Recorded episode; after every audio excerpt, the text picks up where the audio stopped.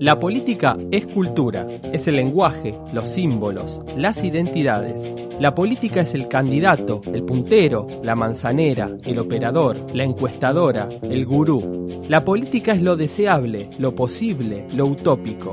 La política no es la guerra. La política es la batalla cultural.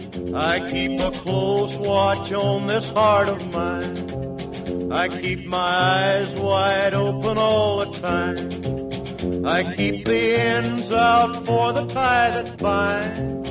Because you're mine, I walk the line. Bienvenidos a un nuevo episodio de Batalla Cultural, el podcast de revista Anfibia en el que hablamos de política y sociedad. Mi nombre es Martín Ale y en este episodio vamos a hablar de los trabajadores. ¿Qué piden los trabajadores? ¿Existe la clase obrera o hay que hablar de sectores populares? La noción de pleno empleo, ¿hay que enterrarla para siempre o todavía el capitalismo puede generar el suficiente empleo como para darle trabajo a todos los trabajadores y trabajadoras? ¿Por qué los trabajadores argentinos se movilizan en la calle? ¿Qué es lo que reclaman? ¿Cada sector tiene su reclamo particular o hay causas que los unifican? De todo esto vamos a hablar con Ana Natalucci. Ana es investigadora adjunta del CONICET con sede en el Instituto Gino Germani de la UBA. Ana se ha especializado en el movimiento obrero argentino, tanto en sus investigaciones sobre la CGT y los trabajadores formales, como en los sectores precarizados o trabajadores informales. Ana, ¿cómo podemos caracterizar hoy a la clase obrera argentina? Bueno, yo diría que mm, eh, a diferencia de otros momentos donde se caracterizaba más bien por una homogeneidad, hoy la clase obrera tiene múltiples sectores en su interior que tienen que con, en las que se puede atravesar con varios ejes. Una de esas divisiones puede ser entre lo formal y lo informal. Lo otro puede ser en el tipo de trabajo que tienen. Hay trabajadores que tienen un trabajo más tradicional, como por ejemplo obreros industriales. Hay otros trabajadores que tienen, que pertenecen como a un sector de las nuevas tecnologías y eso modifica también condiciones de trabajo.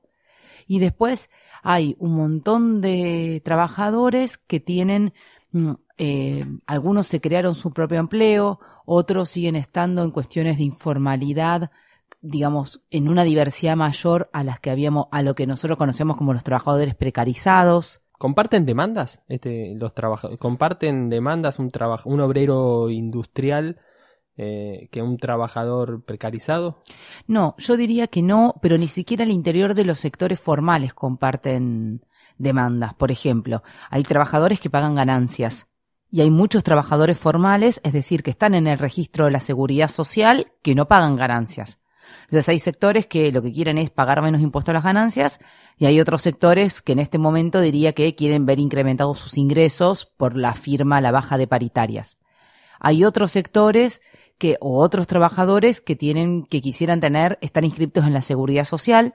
Hay otros trabajadores que quisieran tener un salario regular por mes.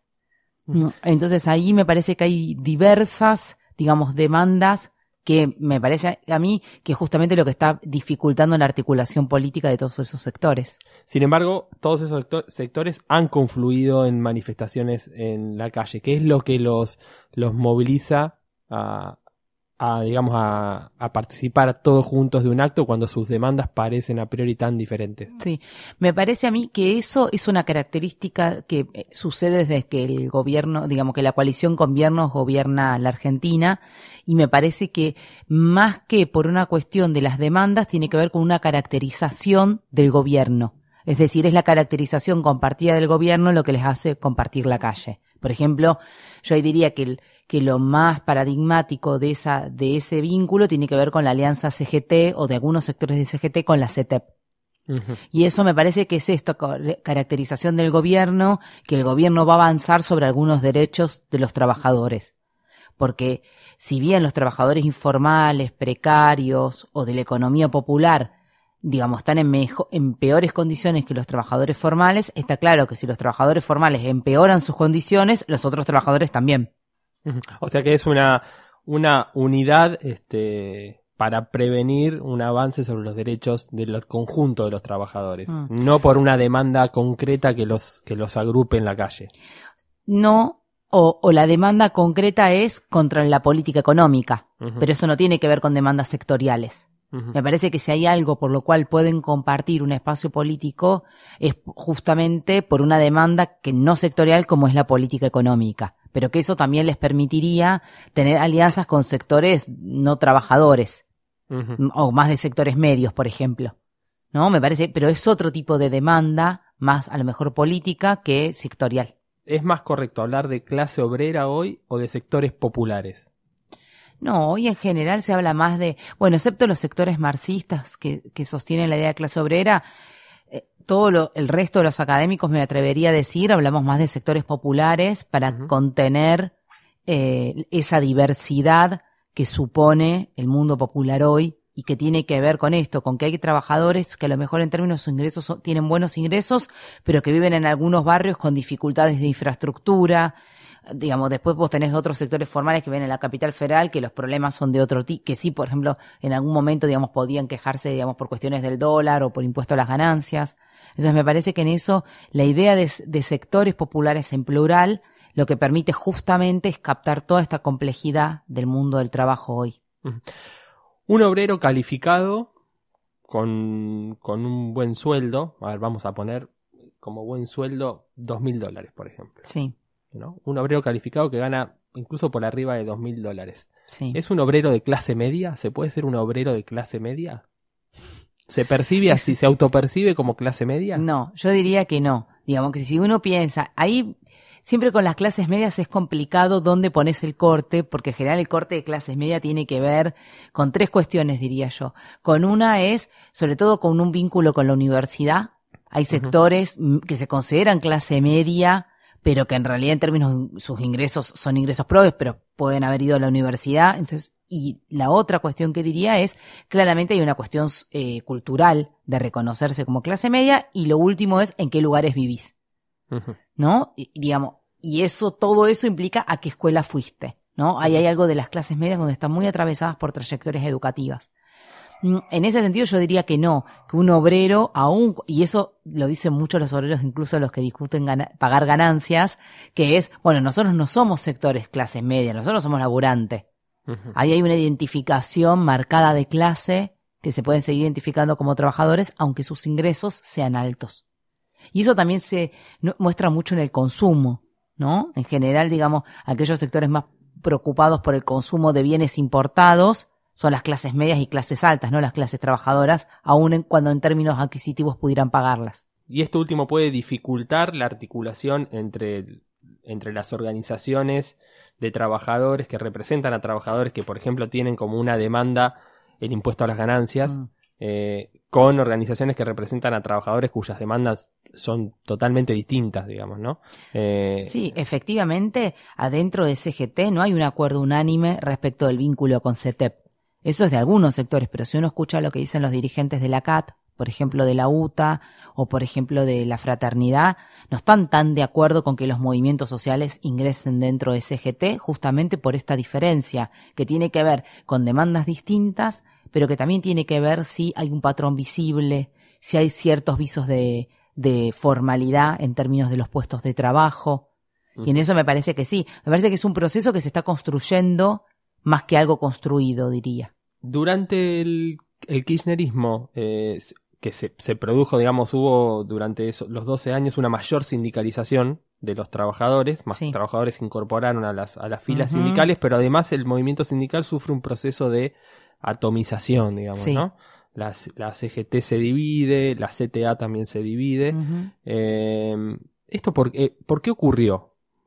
¿Fue un tema, digamos, puramente político o, tuvo que ver con los vaivenes de la economía? Mm. Yo creo que tiene que ver con tres cosas. Tiene que ver con un proceso interno en términos de discusión de, las, de los lider- liderazgos sindicales, por un lado.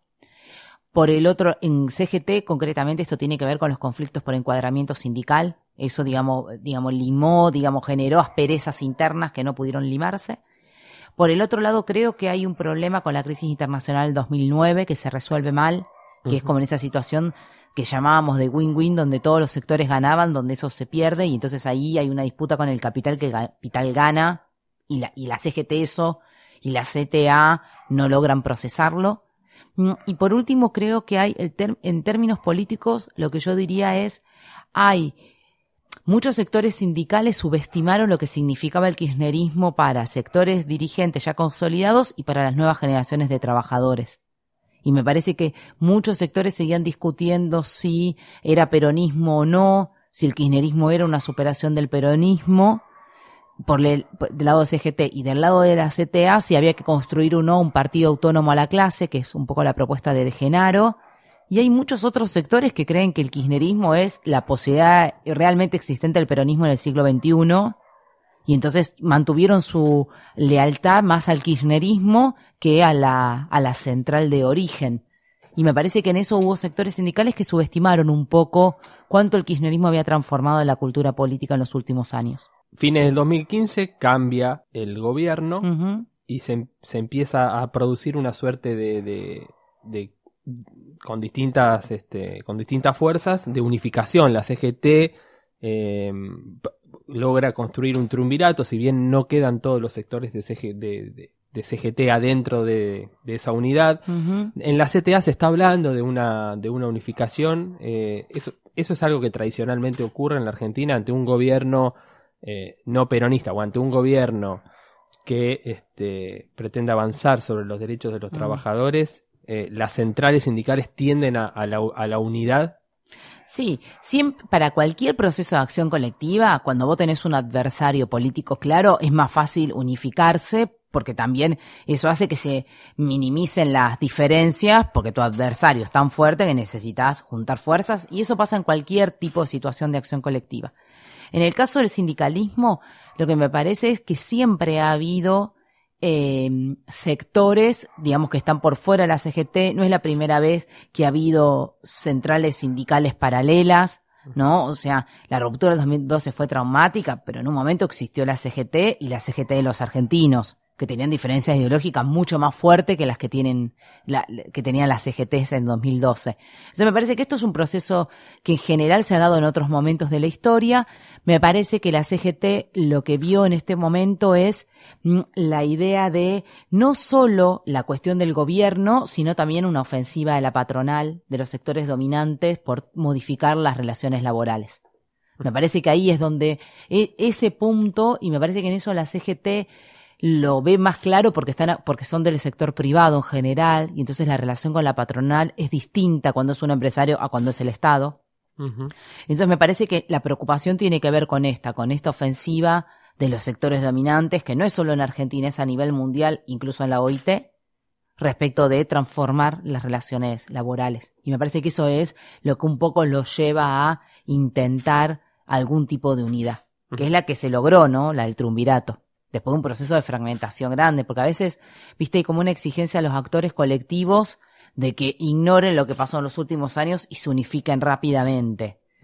Y pero bueno, nosotros sabemos que no es tan fácil disolver diferencias por las cuales se fragmentó un espacio durante casi cuatro años y después, digamos, lograr reunificar una política. Eso lleva un tiempo. Eh, cuando se habla de pleno empleo, este, mm. ¿de qué se está hablando hoy? ¿Existe el pleno empleo? ¿Existe la posibilidad del pleno empleo? ¿Es una meta? ¿O, el, pleno empleo ya no es como se lo había pensado en otras épocas? No, en realidad el pleno, sí, yo coincido con eso. Me parece que el pleno empleo es, es algo de una época que tuvo que ver con una etapa del capitalismo que nosotros llamamos, que se llama Fordista, que tiene que ver con un tipo de desarrollo industrial. Me parece que hoy el capitalismo está desarrollando múltiples formas de empleo que van desde el teletrabajo que van desde la robotización de algunas áreas, por ejemplo, multinacionales, hasta en Argentina, digamos, hay áreas de robotización, y después hay, y después sí hay empleo con otras características. Entonces me parece que lo que conocimos como pleno empleo, mm, mm, no, digamos, yo en el mediano plazo no veo posibilidades de que exista un pleno empleo, como el que conocimos entre los entre los 40 y los 70. Me parece que esa situación, digamos, el capitalismo se modificó de alguna, de tal manera que no es posible de volver a esa situación. En todo caso, si volveremos a esa situación serán otras condiciones. Sí, lo que creo es que, mm, y esto uno lo puede ver, digamos, cuando lee o cuando escucha, digamos, incluso resoluciones o no OIT o las discusiones que tiene la OIT hoy, y eso sí tiene que ver con el teletrabajo, el trabajo, el, sí, el teletrabajo, la cuestión que tiene que ver con la robotización y cómo los obreros conviven en las fábricas con los robots, que tiene que ver con la transformación de las nuevas tecnologías y eso cuánto ha proliferado en formas de trabajo cuánto, digamos, han proliferado áreas como el turismo, que tiene un impacto en la economía, en algunos países mucho mayor que el de sus industrias, ¿no? Y entonces, todo eso que llamamos deslocalización de las, de las empresas también hacia eso. O sea, me parece que hoy hay que discutir no solo nuevas formas de trabajo, sino cómo esas nuevas formas construyen otro tipo de subjetividad de los trabajadores. Porque no es lo mismo un obrero que sabía que iba eh, empezaba a trabajar y se iba a morir o se iba a jubilar trabajando en esa fábrica, eso también prefigura horizontes de expectativa y trayectorias de vida. Y eso hoy me parece que está reconfigurado y eso también delinea nuevas formas, nuevas subjetividades de trabajadores. Y esto es algo que se discute al interior de las organizaciones gremiales, tanto de los trabajadores este, más eh, formales o clásicos, que uno los puede agrupar dentro de, de, la central como una CGT, y de los trabajadores este, cooperativistas mm. eh, y demás que están más agrupados en, mm. en, otras centrales como es la CETEP. Esto es algo que se discute, mm. por ejemplo, los, a ver, para poner un ejemplo concreto, los dirigentes de la CETEP le dicen a sus trabajadores, o sea, no piensen en el, en el, en el em, en el empleo como este, el empleo formal como lo tiene un camionero, sino que tenemos que inventarnos otras formas de seguridad social, otras formas, otros derechos. Ahí me diría varias cosas. Por un lado, me parece que el primer actor que identificó esta transformación fue la CTA cuando tenía esa consigna que la nueva fábrica es el barrio. ¿No? Me parece que eso habla en ese momento de cierta emergencia o de cierta... Años 90 más o menos. Años 90, 94, 96, que es esto, digamos, que tiene que ver con pensar que había trabajadores que no iban a volver a la fábrica, sino que ya teníamos dos generaciones de personas, de argentinos, sin trabajo formal. Eso por un lado. Esa discusión quedó un poco, diría, sesgada por cierto imaginario industrialista que instala el kirchnerismo, que tiene que ver con esta idea de que había un proceso de reindustrialización y que eso iba a generar el pleno empleo. Entonces, durante mucho tiempo, eso quedó en paréntesis, esa discusión. Lo que pasa que de nuevo, la crisis del 2009, lo que queda en claro es que el capitalismo no está pensando en crear pleno empleo, que las empresas podían invertir acá y en otros lados. Me parece que el caso de Techin en eso es claro, ¿no? Que invierten más en, en otros países que en Argentina, pero este Chin, pero Arcor, hay varias empresas que uno podría pensar así. Hay muchos empresarios que vendieron sus empresas, con lo cual la condición de nacionalidad del capitalismo, eso que llamamos burguesía nacional, también sufrió modificaciones. Y me parece que la crisis del 2009 pone en eje ese tema. Me parece a mí que más que que los dirigentes de CETEP le digan eso a sus trabajadores, me parece que Pérsico, Emilio Pérsico Levita, Grabois, del movimiento de trabajadores excluidos, lo que tuvieron fue la capacidad de reunir adentro de una organización como CETEP trabajadores que tenían muy diferentes condiciones de trabajo y que la característica que ellos ubican es esta idea de los trabajadores que se crearon su propio trabajo con muy distintas características. Y lo que hacen es intentar conseguir, digamos, la hoy tiene obra social, tiene un sistema médico, entonces me parece que ellos lo que intentan, cobran, digamos, vía UH algún equivalente a asignaciones familiares, y me parece que en eso intentan, de alguna manera, eh, emparentar emparentar alguna, eh, exactamente, esa sería la idea, emparentar algunos derechos. Del lado de, de CGT, eh, me parece que es un debate más reciente. ¿No? De hecho, en las últimas semanas, tanto Juventud Sindical como Juan Carlos Smith han organizado algunos debates en CGT respecto de qué significa el futuro del trabajo. ¿no? Es un debate muy en la OIT hoy. Digamos, la OIT hoy está discutiendo economía social y solidaria, por ejemplo. como alternativa a esos trabajadores que no consiguen trabajo, que no se pueden incluir formalmente en el mercado de trabajo. O sea, me parece que la discusión a CGT llega más desde ese punto, desde ese lugar, pero que hoy se está discutiendo. Pero no diría que en CGT es un debate generalizado. Es de algunos dirigentes en algunos sectores que están intentando instalarlo. Muchas gracias, Ana. De nada.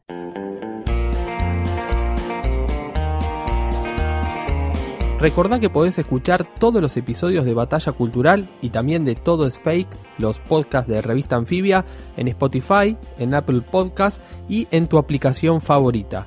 Mi nombre es Martín Ale y esto fue Batalla Cultural.